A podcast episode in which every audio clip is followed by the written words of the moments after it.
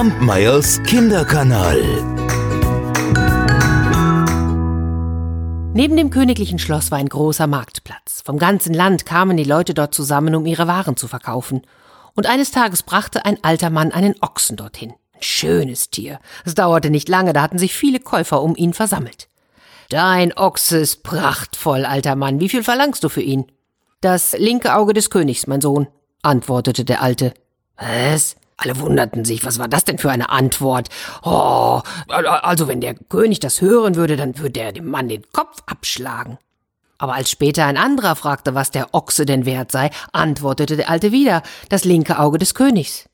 Ja, das könnt ihr euch vorstellen, das verbreitete sich in Windeseile über den ganzen Marktplatz, und es dauerte nicht lang, da hörte es auch der König. Sofort gab er den Befehl, den alten Mann zu ihm zu bringen. Und als dieser vor dem König stand, da wollte der wissen, Alter Mann, warum brauchst du mein linkes Auge, hm? Wieso gibst du den Ochsen nur dafür her? Verzeiht mir, Herr. Ich weiß es ehrlich gesagt auch nicht. Meine, meine Tochter hat es mir aufgetragen und ich kann ihr einfach nichts abschlagen. Sie sagte, ich solle den Ochs nur für dein linkes Auge verkaufen. Da ließ der König den alten Mann frei und befahl, das Mädchen zu ihm zu bringen. Und noch am selben Tag wurde sie zu ihm gebracht. Mädchen, Wieso sagst du, dass dein Vater den Ochsen nur für mein linkes Auge hergeben darf? Nun, antwortete dessen Tochter, weil ich dich sehen wollte. Und sonst hättest du mich nicht rufen lassen. Mhm. Aber wieso willst du mich sehen? Nun, ich will dir sagen, was das Volk von dir denkt.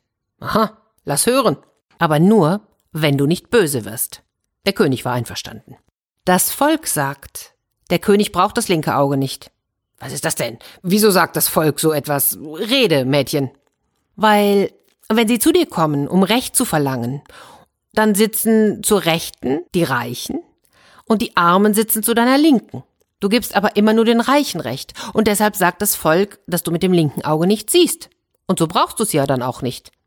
Da wurde der König zornig und er befahl, das Mädchen einzusperren.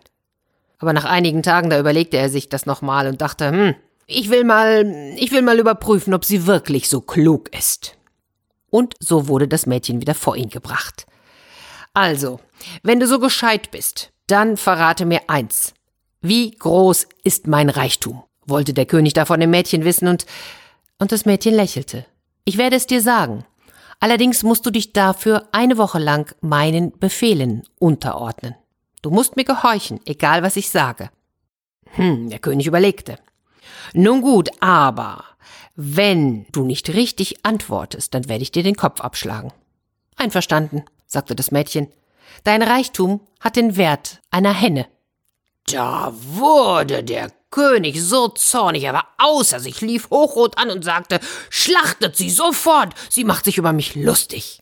Moment, Moment, Moment, Herr König, sprach da das Mädchen. In einer Woche kannst du befehlen, mich zu schlachten oder mich hängen zu lassen oder was auch immer. Aber jetzt befehle ich.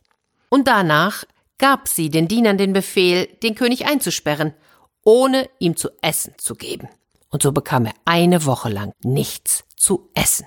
Und nach dieser Woche ging sie zu ihm ins Gefängnis, und sie hatte ein gebratenes Huhn dabei. Oh, das duftete. Der König streckte die Hände aus, um es zu packen, aber das Mädchen zog es zurück. Was gibst du mir dafür? wollte sie wissen. Alle Goldstücke, die ich habe. Nein, das ist zu wenig. Ich gebe dir meinen ganzen Reichtum. Mhm. Habe ich dir nicht gesagt, dass dein Reichtum so viel wert ist wie eine Henne?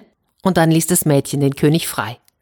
Und weil er jetzt ganz sicher wusste, wie klug sie ist, nahm er sie als Beraterin mit in sein Schloss. Kampmeyers Kinderkanal.